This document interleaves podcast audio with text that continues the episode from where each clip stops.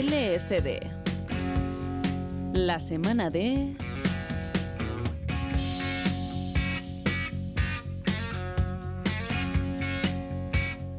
Ander Iribar, ¿qué tal estás? Muy bien, ¿y usted? Fenomenal. Este pasado jueves la Organización Mundial de la Salud eh, informaba en su boletín de epidemias epidemiológico de las inverosímiles cifras que le reportaba el gobierno chino sobre la última ola de COVID que les afectaba. Eh, había declarado entonces 648 muertes y 218.019 contagios. Eh, las imágenes y las noticias que llegaban no oficiales, eh, si tendremos por oficial lo que decía el gobierno, desmentían esta información. La primera semana del año es la semana del COVID en China. Cuando quieras. ¿Ya?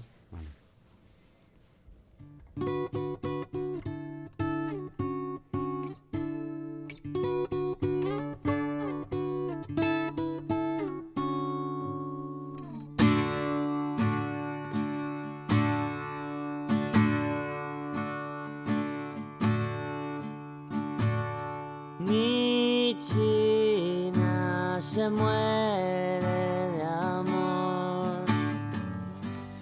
Te está esperando un buen amigo de esta casa al otro lado del telefónico, Almudena. Hablamos de un doctor, profesor y director del Museo Vasco de Historia de la Medicina y de la Ciencia en el campus de Leyoa de la Universidad del País Vasco. Nos referimos a Antón Ercoreca, así que le vamos a saludar porque hay mucha tela que cortar. Antón Egunon, muchísimas gracias por volver a contestar a la llamada y la invitación de este programa. ¿Qué tal estás? Egunon, muy bien. Muy pues buenos días. Pues tirando, que es lo que se dice siempre, pero bien, o sea, tirando bien. no sé si en China están tirando tan, tan bien, ¿eh? Es una persona tareada, Antón, pero seguro que nos puede hacer un titular o un tuit de a estas alturas de, de año, 8 de enero. ¿Cómo está la pandemia, Antón? Bueno, la pandemia en este momento yo creo que ya ha pasado, que se ha acabado, la pandemia de COVID, eh, y se ha transformado en una enfermedad crónica. Lo que tenemos ahora en nuestro entorno, en Euskal y en Europa, es una serie de epidemias eh, que están sincronizadas o que se han sumado a una epidemia de gripe, con varias subvariantes circulando, el H3N2, el H1N1, tenemos otra epidemia de COVID, eh, tenemos la epidemia de rinovirus, tenemos una epidemia de virus incitial, tenemos un montón de microorganismos circulando en este momento después de tres años de monopolio eh, único y exclusivo de SARS-CoV-2.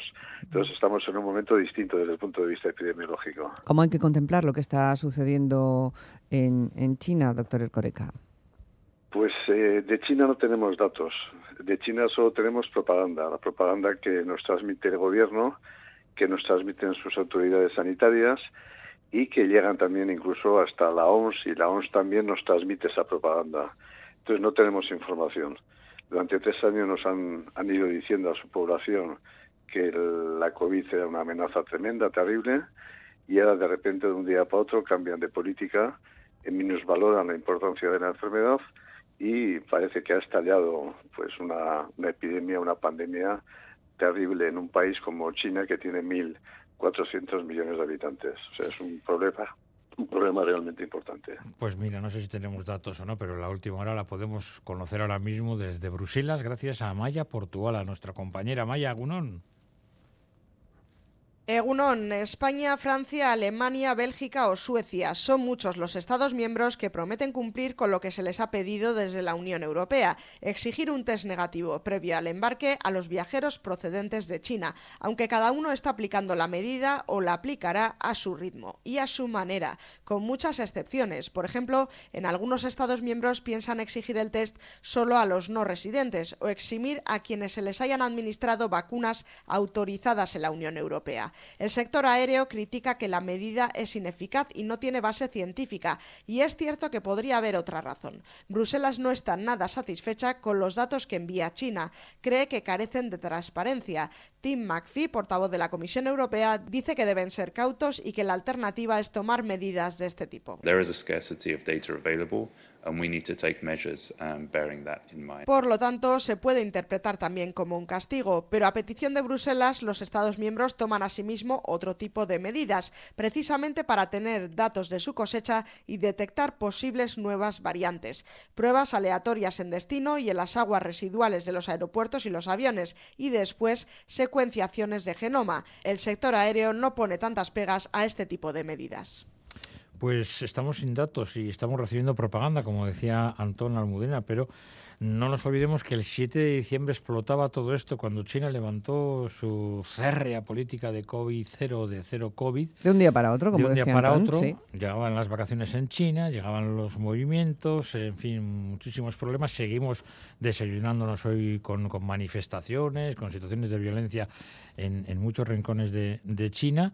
Y ellos se escudan en que en Europa lo que hay es una excesiva alarma y que los culpables somos los medios de de comunicación. Pero tú lo has dicho, Antón, la OMS solicita sin éxito mayor transparencia. Hay un comunicado de la OMS del pasado 4 de enero y, en fin, los chinos se niegan a aceptar vacunas europeas. Bueno, los chinos, no, las autoridades chinas, el gobierno chino, que es el, responsable de, este, de esta situación que estamos viviendo ahora. Entrando, eh, ayer mismo entré en la página de la OMS, eh, y allí hay dos comunicados que son los dos primeros que a los que se puede acceder en este momento. El comunicado del 31 de diciembre, en el que eh, se hablaba de una reunión de las autoridades sanitarias chinas con, miembros de la OMS, y luego el del 4 de enero de, este año, o sea, hace tres o cuatro días, en el que ya se concretaba en lo que esas autoridades sanitarias chinas les habían comunicado. Les decían que la mayoría de los casos sean importados. Eso es mentira. La transmisión local es clarísima en China y China además es el origen de muchas pandemias y muchas enfermedades. Entonces, no se puede achacar solamente a que los casos son casos venidos del exterior. Hablaban también de que solamente en el comunicado este del 4 de enero, que hay solamente dos linajes en este momento, el BA5.2 y el BF7, que son dos derivados del Omicron, eh, que son los que están circulando en todo el mundo y no nos hablan de ningún otro de ninguna otra variante o subcepa en China. Y luego la OMS siempre navega a dos aguas y al final mm. mete un párrafo en el que dice que están en, curso de evaluación, exactamente utilizan esta, esta terminología, respecto a, este, a esta nueva variante que ha aparecido en Estados Unidos, la XBB 1.5, que es la que algunos medios llaman la variante Kraken, y que están evaluando simplemente. Entonces, eh, el, comunicado ese eh, lo podemos hacer, todo el mundo puede hacer directamente a él, él deja el tema un poco en el aire. O sea, China tiene mucha influencia sobre la OMS y la OMS tampoco le ha puesto contra la pared para que tome medidas y para que cambie su política. Entonces estamos en una situación de, de impasse en este momento que es que es preocupante realmente. ¿Y cuál sería la actitud que nosotros como ciudadanos, que tratamos de informarnos y de prevenir en la medida de lo posible eh, consecuencias adversas, qué actitud tenemos que tener ante esta cuestión? Eh, debemos creer también a las autoridades aéreas que dicen que todas estas medidas de, eh, que se están imponiendo para digamos, mm, filtrar a pasajeros, etcétera, que no sirven para nada, que son medidas que no, no, no son útiles. ¿Qué tenemos que pensar? Bueno, el tema de las medidas de los controles aéreos es un tema que hay que ver para qué sirven esos controles. Si una persona da positiva, ¿qué hacen con él? ¿Le recomiendan simplemente que vaya a su casa y que se aísle 15 días? ¿O hacen como hacían las autoridades chinas de meterlo en un hotel y tenerle 15 días aislado? No sé exactamente qué es lo que se va a hacer a partir de las, esas pruebas o controles que se van a hacer los aeropuertos. Si simplemente eh, vamos a saber estadísticamente que el 5, el 10 o el 20% eh, vienen eh, con COVID positivo, con test positivos, y simplemente los vamos a dejar pasar, o si se van a tomar otro tipo de medidas. Eso no, yo no me he llegado a aclarar exactamente, exactamente de qué es lo que van a hacer. No, es que no está este claro. sí. No sé si nos podemos aclarar un poquito más, Antón Almudena, escuchando a nuestro compañero de los servicios informativos de Radio Euskadi, Lier Puente, hablándonos un poco sobre algo que ya ha nombrado Antón, el kraken, los linajes, las variantes, lo que dicen que preocupa más ahora, no lo de China, sino que parece que es lo que se está gestando en los Estados Unidos. Lier. En menos de un mes, la variante Kraken ha pasado de representar un 4% de la población de Estados Unidos a un 40%. Es más infectiva y escapa a la inmunidad. El epidemiólogo Juan José Badiola en Crónica de Euskadi fin de semana es una subvariante que surgido en Nueva York hace muy poco tiempo, en, diciembre. Es una recopilante de dos, de dos anteriores, muy infectiva eh, y por lo tanto se propague mucho más rápidamente. Y lo más preocupante es que parece ser que tiene una mayor capacidad de escape de la inmunidad. Pero en China la variante que se extiende por ahora es una vieja conocida para nosotros, Omicron. Por ello, preocupa menos. Las vacunas actuales funcionan y se renuevan constantemente, aunque no debemos relajarnos, sobre todo los mayores de entre 60 y 70 años. Esto sí que me parece preocupante. Así como los mayores de 80 sí que hay un porcentaje muy elevado de vacunación que supera el 90%, pero en cambio entre las personas cuya edad está entre 60 y 70 están por debajo del 50%. Esa es una cuestión que a mí me parece muy preocupante. Yo creo que estas personas deben ser conscientes de que deben vacunarse con la cuarta dosis. A Badiola le parece prudente la postura europea de analizar constantemente las infecciones para detectar la posible creación de nuevas variantes posturas, estrategias. Antón, no sé, ¿quieres contarnos un poco para ti, que seguro que a todos se nos ha olvidado, las, estrategias que hemos estado utilizando para, para combatir eh, al COVID-19? Sí, a ver, eh, hoy además es un día especial. El día 8 de enero del año 2020 eh, fue el primer día en que los medios de comunicación europeos decían que en China había aparecido una neumonía atípica que podría ser eh, extremadamente peligrosa y al cabo de unos días las autoridades chinas ya nos comunicaron que el responsable era un nuevo virus, el SARS-CoV-2, hermano del el SARS-CoV-1 que 15 años antes había también protagonizado una, una pandemia, por lo menos un conato de pandemia eh, importante. Entonces, eh, estamos justo a tres años del nacimiento de la, de la pandemia, de la enfermedad, eh, en aquel momento hubo un, famoso epidemiólogo chino que era Zhong Nanshan, y Zhong Nanshan fue el que luchó contra el SARS, contra la, primera eh, pandemia de SARS 15 años antes, y este recomendó únicamente en aquel momento los confinamientos masivos. Y al cabo de 10, 15 días, en la ciudad de Wuhan, que tenía, eh, creo que la provincia entera tiene 20 millones de habitantes, la ciudad de Wuhan fue confinada. Y a partir de ahí esta fue la estrategia que siguieron, la estrategia sanitaria que siguieron pues prácticamente todos los países. Al cabo de un mes, un par de meses, llegó a Italia, al norte de Italia, se confinó una comarca de Italia y a partir de marzo pues prácticamente todo el mundo quedó confinado. Yo no sé si eso fue una política adecuada o no.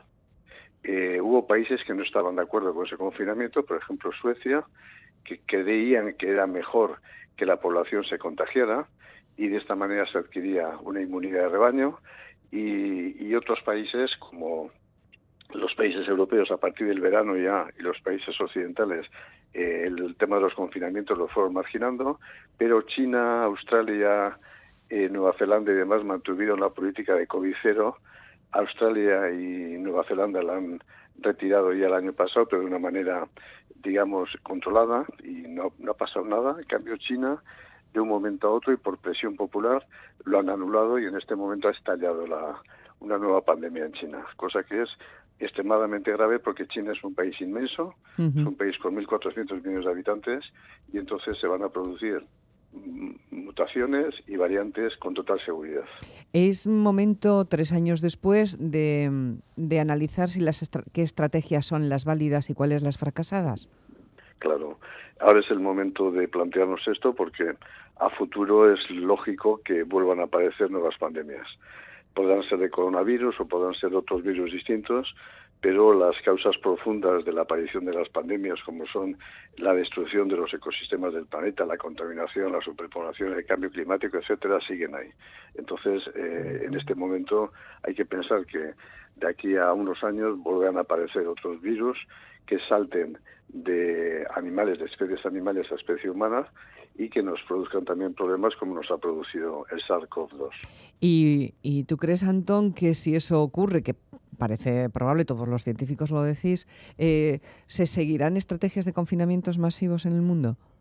En este momento yo creo que sería muy difícil de imponer a la población eh, un confinamiento como los que hemos padecido, los que hemos pasado en la primavera del año 2020 pero habría que ver qué es lo que hay que hacer exactamente, porque, claro, China, yo tengo la impresión, además de que China en su momento, y siguiendo un poco las pautas que marcó aquel epidemiólogo que en su momento se consideraba un héroe en China, el SARS-CoV-1, el que apareció hace 15 años, el hermano gemelo del virus que ha producido esta pandemia actual, que ya está terminada la de COVID, el SARS-CoV-1 resulta que apareció en otoño, en invierno creó pues una serie de problemas importantísimos, se cerraron fronteras, etcétera, y cuando llegó el mes de julio desapareció el virus, dejó de circular el virus sin que sepamos por qué dejó de circular.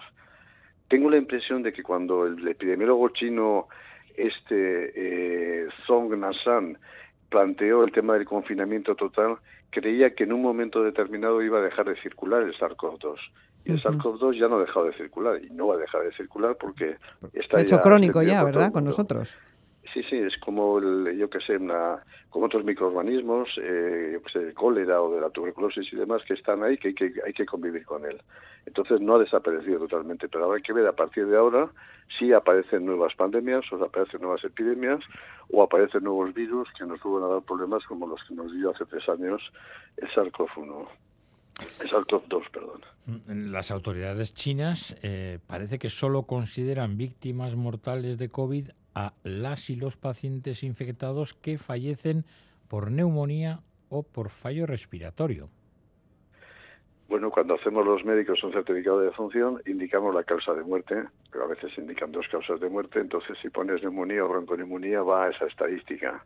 Entonces, en el caso de China y en otros casos también en el mundo, simplemente no indican a la COVID como causa de muerte, sino que indican pues que es una neumonía, es una bronconeumonía y va a aparato respiratorio, entonces no entran las estadísticas y nos van dando esas cifras ridículas de que ha habido pues número escasísimo de muertos por COVID cuando todos vemos que en China en este momento la COVID es pues un problema sanitario gravísimo. Eh, es cuestión de cómo planteamos el tema de las estadísticas. De todas formas, eh, esto cuando pasa un poco de tiempo, cuando pasan unos meses o un año, eh, vemos que con el exceso de mortalidad identificamos el número de muertos que ha habido. Por ejemplo, a nivel de España, el número de fallecidos cada año por todas las causas y de una manera natural por cánceres o por cardiovasculares y demás, son 400.000 personas más o menos las que mueren todos los años. El año 2020 murieron 500 y pico mil personas. Esos ciento y pico mil personas de más hay que atribuirlas a la pandemia. A lo mejor no solamente al, al, microorganismo que produce la pandemia, pero sí al estado de pandemia que ha hecho que aumenten ciento y pico mil personas más de fallecidos. Y en el caso de China estoy seguro que el año 2000, 2023, en el que estamos ahora, si hasta ahora en China están muriendo de 13 a 14 millones de personas cada año por causas normales y naturales, pues como he dicho antes, pues por cánceres o por cardiovasculares y demás, posiblemente este año morirán pues 15 o 16 millones. Habrá un 2 por mil habitantes de más de incremento de, mortalidad que sean la responsable, que sean eh, posiblemente por la, a causa de la COVID. Bueno, con todos estos adjetivos y estas cifras que nos estás eh, contando, Antón, podemos calificar de mm, panorama complicado el que tenemos por delante o no? Bueno, iremos viendo cómo evoluciona. Eh, yo creo que hemos pasado un periodo realmente grave, muy grave, importante y lo hemos superado. Y lo hemos superado bien en Europa, en Occidente. Eh, la democracia yo creo que es una ventaja para hacer frente a las a las situaciones de pandemia y en China lo que necesitan es un régimen democrático y no una dictadura como en este momento tienen, que es la que está provocando pues todos los problemas que provoca. ¿Te acuerdas al principio, Antón, como decíamos que precisamente esa mano dura que empleaba China era más eficaz? ¿Te acuerdas que era un pensamiento generalizado? Incluso hemos hablado una vez también aquí. Sí, sí, sí del tema este, que era una ventaja para ellos, pero al final esa ventaja se ha visto que, en los últimos meses del año pasado pues no les ha servido de nada, porque la población se ha sublevado contra ellos.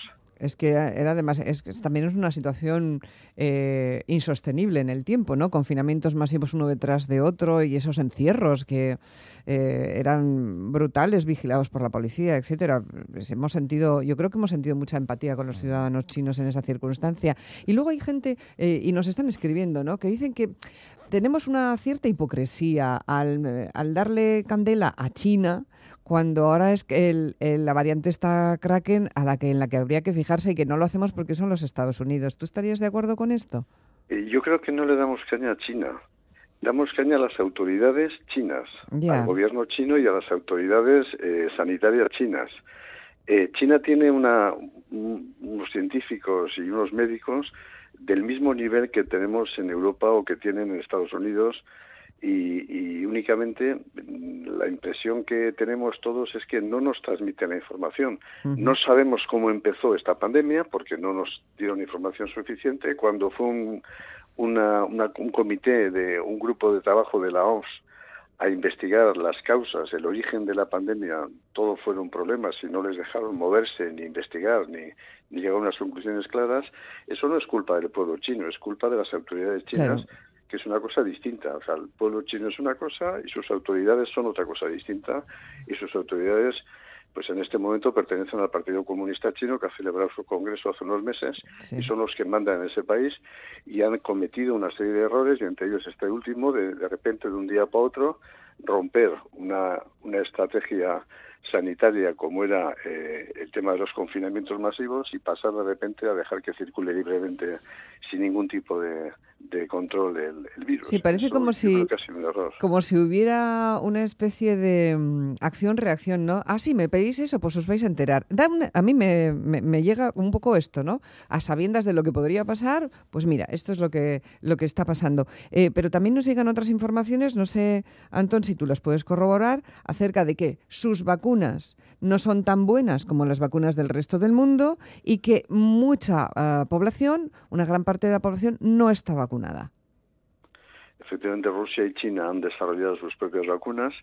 Las vacunas, además del tema económico, de, del dinero que les hace ganar a las empresas farmacéuticas que las, que las crean, a los países que los crean, también son suponen un prestigio para el país porque las pueden vender a, otros países de África y otras partes del mundo eh, con las que tienen relación. Entonces parece ser que las vacunas, tanto la rusa como la, china, no son tan efectivas como las vacunas que han desarrollado las empresas farmacéuticas de Estados Unidos y de Europa. Eso es lo que parece.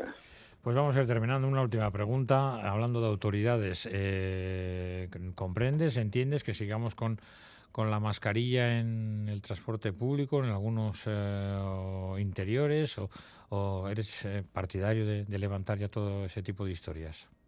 Y yo creo que eso tiene que ser algo personal, ya no tiene que venir de arriba. Eh, con 20 años o con 40 años, pues no tienes ningún tipo de problemas ni, ni tampoco le das demasiadas vueltas a estas cosas, pero yo creo que a partir de los 60, 65 hay que seguir todavía llevando un cierto cuidado. Lo mismo que para meternos en una farmacia o ir a un centro sanitario nos ponemos la mascarilla, yo creo que hay espacios cerrados sin ventilación como hay determinados ascensores con mucho movimiento de gente, etcétera, en los que todavía hay que llevar la mascarilla en el bolsillo y colocártela. Yo lo tengo clarísimo, creo que las cosas todavía no han no han desaparecido totalmente, estamos en una buena situación en este momento, pero veremos lo que pasa en los próximos las próximas semanas y en los próximos meses, sobre todo lo que nos va llegando de China. Eh, la población china está repartida por todo el mundo y se mueve por todo el mundo y si en China se desarrolla una nueva variante que puede ser problemática, la tendremos a la vuelta de la esquina, la tendremos también en Europa. Entonces yo creo que aquí está todavía un poquito atentos al tema este.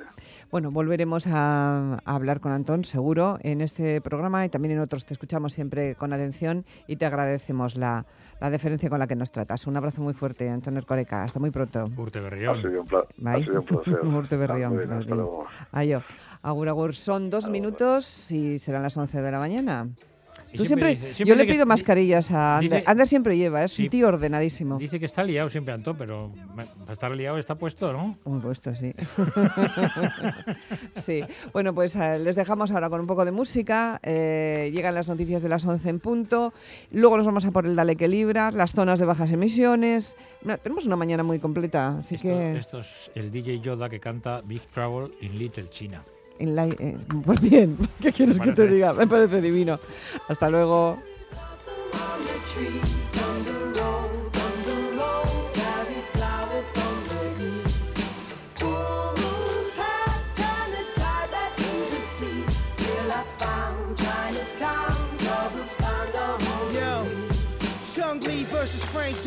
Kill a turtle. Simmer up a strange soup, that's for the kumite. It in the thigh muscle with a rugale. Karate chop in the portions, the QBA. Lunch special, paired it with the brown rice. Baby corn and pea shoots. On the stoop with the green roots. Back to back to back, whipping three coops. Blowing trees loose, like the jacket. Table laced with three goose. Same spot, caught the chip for the PlayStation. Busy bee more, laser tag on Main Street. Northern Bully, Oriental pastry. Tight pussy, eat it like a sandwich. Platters on the round table, spinning for the family. Arranged marriage, Beijing strange salad. Brain palette, hopping out with gray valleys. Bronsolino, suck a dick. Big trouble in Little China. Yeah, outdoorsman, fine fabric delegation. Kill your mother, kill your father. Yeah, yeah.